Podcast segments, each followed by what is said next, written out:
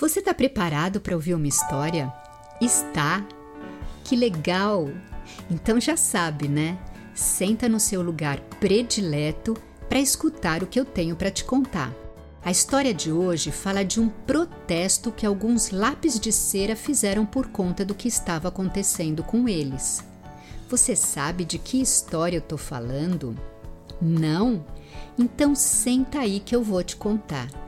Ah, dessa vez eu acho mesmo bem legal que você esteja com todos os lápis coloridos que você encontrar por aí. Vai juntando todos que você conseguir encontrar, porque eles serão bem úteis para você no final dessa história. Vamos lá?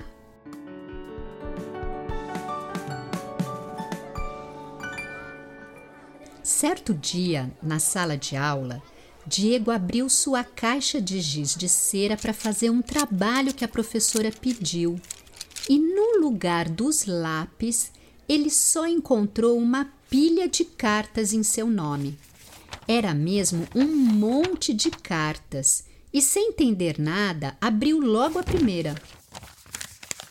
Nela estava escrito assim: Oi, Diego, eu sou o seu giz de cera vermelho a gente precisa conversar. Sabe o que é? Eu trabalho muito mais que os outros gizes. Passo o ano inteiro desenhando e pintando carros de bombeiro, maçãs, morangos. Parece que tudo é vermelho nesse mundo. Nem nos feriados eu fico sem trabalhar. Natal? Lá tô eu pintando um monte de Papai Noel. Dia dos Namorados, chego a desmaiar de tantos coraçõezinhos que eu pinto. Assim não dá. Preciso descansar. Do seu amigo que trabalha demais, giz de cera vermelho. Diego logo abriu a segunda carta, que dizia: Querido Diego, comigo está tudo bem, mas escute. Eu adoro ser seu giz de cera preferido para pintar uvas, dragões e chapéus de mago. Mas eu fico furioso de ver que a minha cor maravilhosa sai para fora da linha do desenho. Você precisa começar a colorir direitinho, sem passar da linha. Assim vou acabar perdendo a minha cabeça do seu amigo muito caprichoso, giz de cera roxo. A professora já estava chamando todos para o recreio, mas Diego permaneceu na sala para ler as outras cartas. Na terceira, ele leu o seguinte: Querido Diego, não aguento mais ser chamado de marrom claro ou de amarelo escuro. Eu não sou nenhuma dessas cores. Eu sou bege bege e com muito orgulho. Mas tem outra coisa. Estou cansado de ser deixado de lado por causa do senhor marrom. Não é justo você deixar para ele todos os ursos, os pôneis, os cachorrinhos. Para mim, só sobra o peru de Natal. Quando você resolve desenhar o peru de Natal, né? E alguns trigos sem graça. Vamos falar a verdade? Nenhuma criança acha divertido desenhar trigo. Do seu amigo bege, giz de cera bege. O professor de educação física estranhou a ausência de Diego na aula, justo naquele dia em que eles iam jogar vôlei, esporte preferido dele. Mas Diego estava concentrado nas cartas a quarta trazia um desabafo dos grandes. Diego, aqui é o giz de cera cinza. Você está acabando comigo. Tudo bem você adorar elefantes. Tudo bem que eles são cinza, mas precisa desenhar elefantes enormes.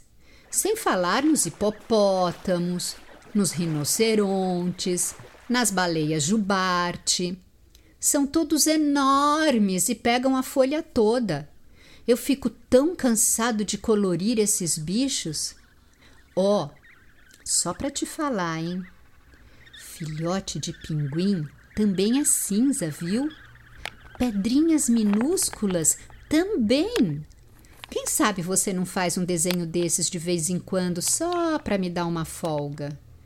Seu amigo, para lá de cansado, giz de cera cinza.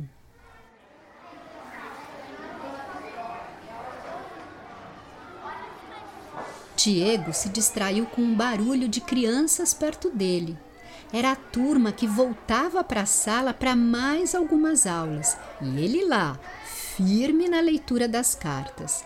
A quinta dizia o seguinte: Querido Diego, eu sei que você me usa para colorir os seus desenhos, mas do que adianta? Eu sou quase sempre da cor do papel, ou seja, branco. Se não tivesse o contorno preto, você nem saberia que eu existo. Eu nem faço parte do arco-íris. Eu sirvo para pintar nuvem, para pintar neve, para pintar gato branco na neve. Me sinto tão vazio. A gente precisa conversar. Do seu amigo vazio, giz de cera branco. A sexta carta deixou Diego bem pensativo, porque o giz parecia muito bravo. Oi, Diego, Fique sabendo que eu odeio ser usado para desenhar o contorno das coisas. Você me usa para fazer o contorno e dentro tem sempre cores bem mais vivas do que eu. Não é justo você me usar para fazer uma linda bola de praia e depois pintá-la com todos os outros gizes de cera. Que tal uma bola de praia preta para variar, hein? Seu amigo giz de cera preto. Diego só levantou os olhos da carteira para escutar a professora dizer que já era hora de ir para o pátio, esperar o pai vir buscar. Colocou tudo dentro de sua mochila, mas ficou com as cartas na mão. Saindo da sala, leu a sétima carta. Oi, amigo Diego. Sou seu giz de cera verde. Escrevo por dois motivos. O primeiro é para dizer que eu adoro colorir os montões de dinossauros, árvores, crocodilos e sapos que você desenha.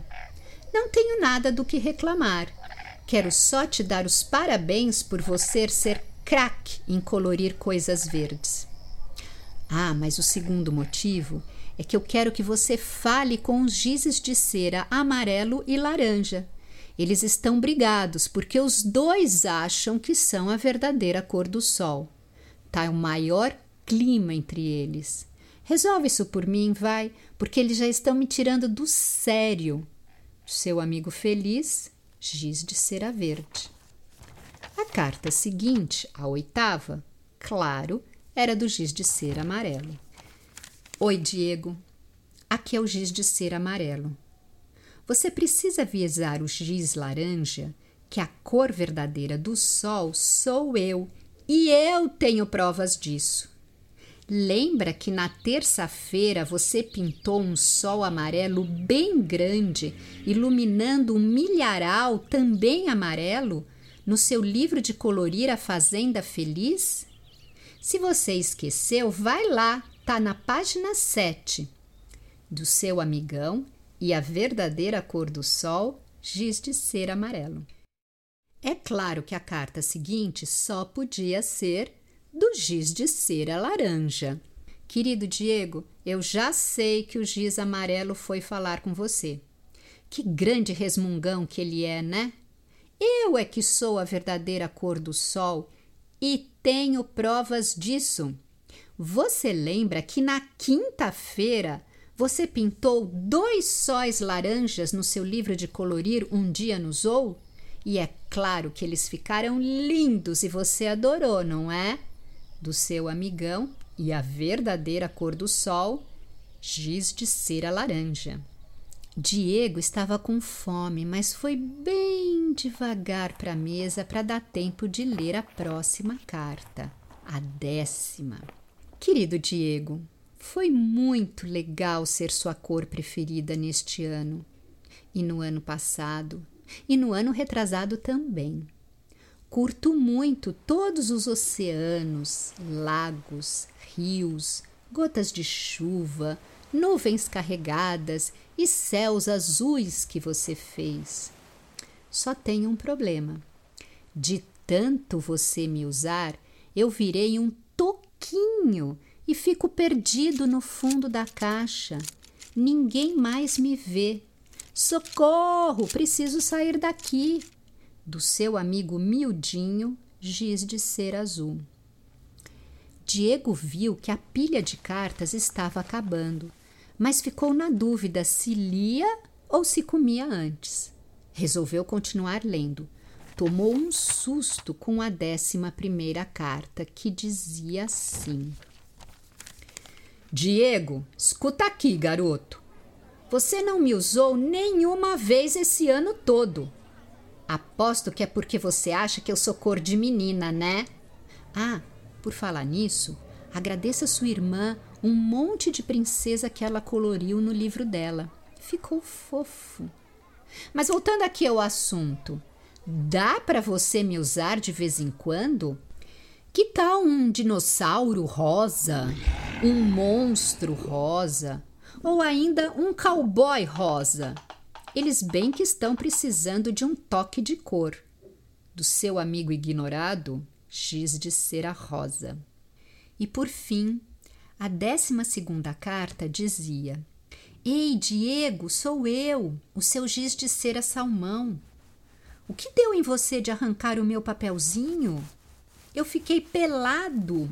Como vou sair da caixa agora? Imagina se fosse você pelado na escola. Preciso urgente de umas roupas. Do seu amigo nu, giz de cera salmão. Depois de ler todas as cartas, Diego pensou que ele só queria brincar de desenhar e colorir. Jamais imaginou que seus lápis estavam insatisfeitos.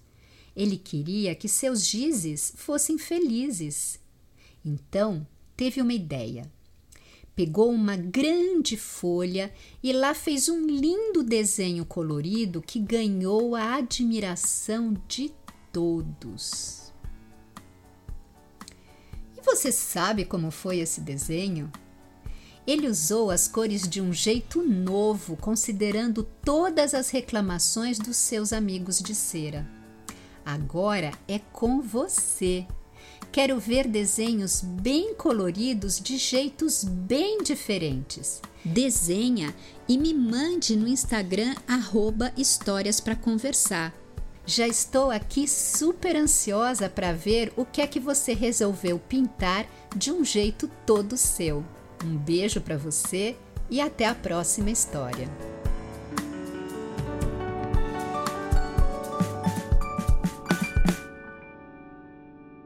O título dessa história é A Revolta dos Gizes de Cera, de Drew DeWalt e tradução de Yukari Fujimura, editora Salamandra.